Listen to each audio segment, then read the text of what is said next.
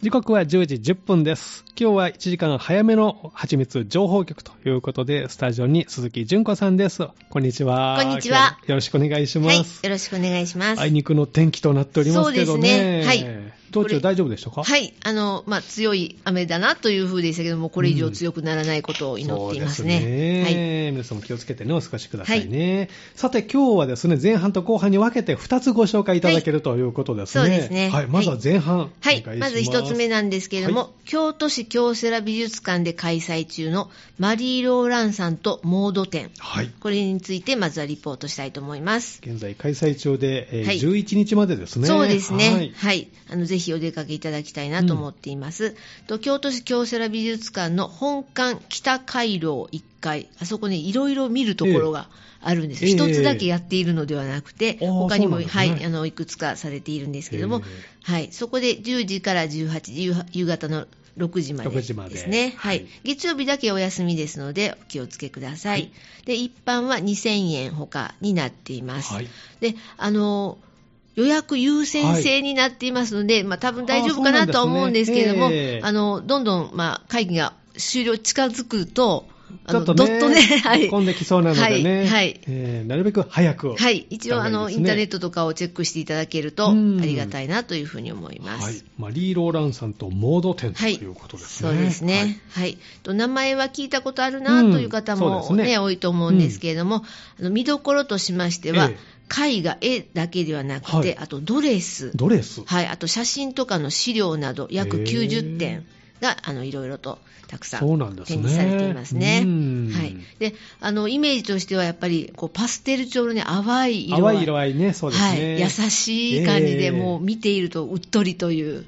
素敵ですね。はい、素敵なものなんですね。はい。で、あの、見どころの、まず一つ目としては、はいこのマリー・ローランさんの再発見、うん1883年から1956年にかけての方なんですけれども、はいこの方がどのような人生を送られたかですね。それから、1910年から1930年代のファッション。うん。この人が活躍した時には、うんあの有名なシャネルですとかあと他のデザイナー、ポワレとかはいビオレなどのこう関わりがいろいろあったというあことあ、そういうで、時代なんですね。そうですね。はい。その時はどういうふうだったかといったお話ですね。うんはいあと、それから3つ目としては、ええあの、割と最近になるのですが、はいカール・ラガーフェルドというあの、シャネルのデザイナーがいたんですけども、ええはいその人が、こう、ローランさんの色彩をこう、蘇らせた。というテーマで、はいまあ、3つの見どころがあるという。なるほど、はい。そうなんですね。はい。そうですね。えー何章かに分かれてるんですか？そうですね、えーはい、あの章立てになっていまして、ええ。まず第1章としては、は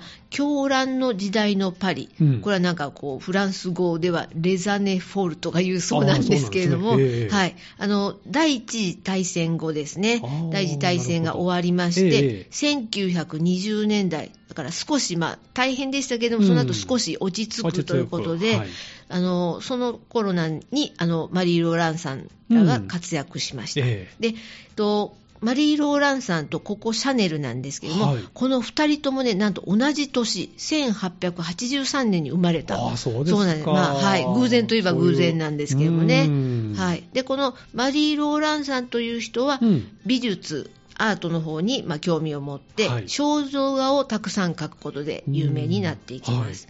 で、シャネルという方はもう言わず知れたこうファッションファッションの方でですすねね。はいうん。そちらで活躍していきますね。うん同じ年に生まれたんですね。はい、そうですね。で、この頃の、あの、社交界、パリの社交界、まあはいええどんな風だったんだろうと思うんですええちょうど戦後になるんですね。そうですね、ええ。はい。あの。シャネルの服を着て、それを着て、はい。マン・レイというこう撮影家がいたそうなんです、はい。写真家なんですけども、ええ。その人に撮影される、うん。またはマリー・ローランさんに肖像画を描いてもらう、うん。こういったことがもうステータス私はこう描いてもらったわよとか。そうなんですね。私はこれを着て、ほら、あの写真写ってるでしょみたいな、ええなんかそうそういうそういう時代。はい、へー。そういう時代だったそうですね。なるほど。どちらかなんですね。はい。どちらか、またはまあ両方という方もねも、いらっしゃるかもしかもれない。しれませんね。へで、なんと、あの、シャネルも、はい。マリー・ローランさんにね、肖像画を描いてもらったそうなんですけれども、うん。そうね。はい。ええ。まあ、そういったこともあるということですね。はい。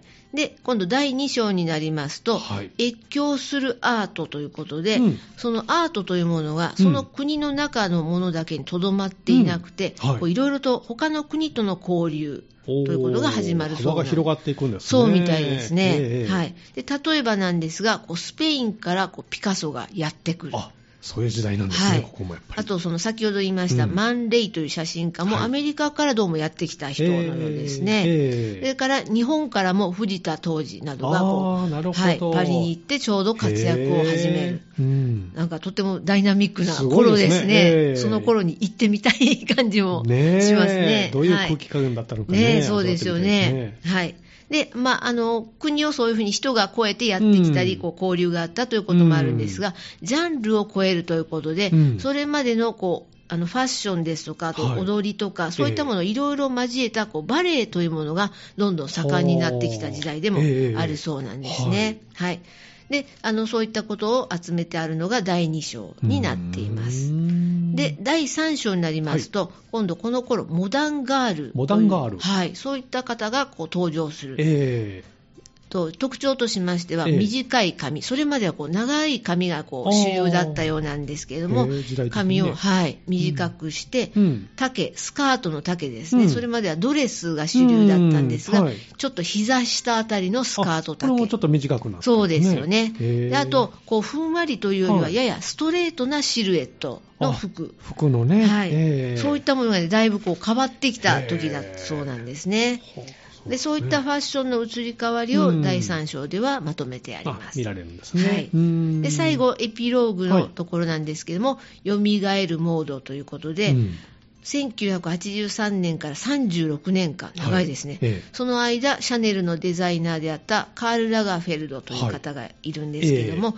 この人が2011年の春夏オートクチュールコレクションで、はい。ローランさんの色使い、うんピンクですとか、こう淡いグレーですとかね、うん。そういう優しい色調をはい。シャネルのデザインに取り入れて、うん。それまではこうシャネルというと、どちらかといえば、シンプルだったり、こうはい。モダンだったり、ええややこうはっきりした色目、黒ですとかねそういうのが多かったんですけども、それとこう上手にこう世界観をこう融合させてあの発表したということで、はい。とってもまたそれがこう、今で言うとバズるみたいな風になったんでしょうね。素敵なデザインに仕上がってるわけですね。はい、そうですね。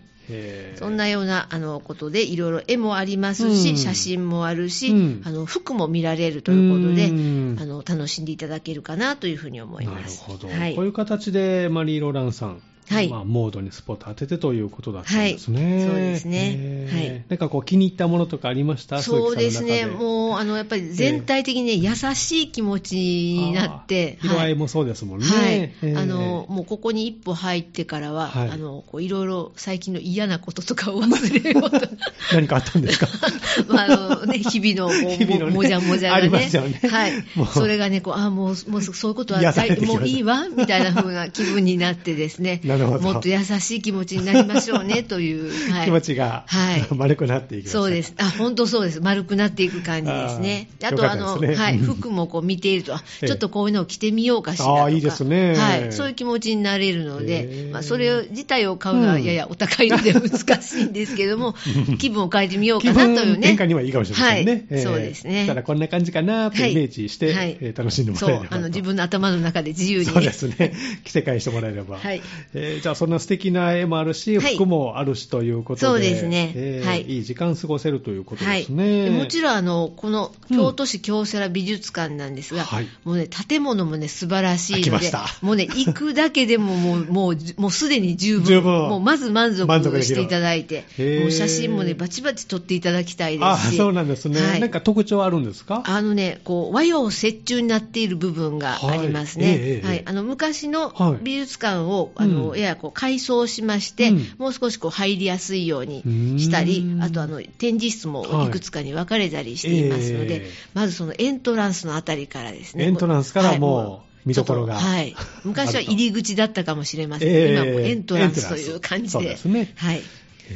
ややこう斜めにこうスロープになっていますのでそこを楽しみながら、あどこが入り口かな、まあ、エントランスかなというふうに思いながらこう入っていくと、あここなのねと。ああ、そういう発見があっはい。て楽しめる。楽しめますね。建物好きにもはい、楽しめる空間と。はい、そうなんですね。ね。特に注目した場所とかありました？あ建物。そうですね、あのそのあたりもそうなんです。が、うん。あの裏庭のあたりにあの、はい。庭園がね、素敵なのがありますのへで、ー。そちらも散策していただけるあと、ーそうなんですね。はい、あの絵を見た後に、ちょっとまた豊かな気持ちになれあばさらに。さらうに、ん。はいあとあの近くには平安神宮もありますので場所的にはええ京都の,、あの岡崎というあたりになるんですが、うん。あのですから、そこのあたりも回っていただいためり、ね。はい、あのお食事をしていただいたり、カフェなんかもありますので。あそうなんですね。あの電車などのこう最寄り駅っていうのはどのあたりそうですすね、か。はい、私は今回は三田から、あの JR で京都にに向かいまして、行ってはい。でそこから地下鉄で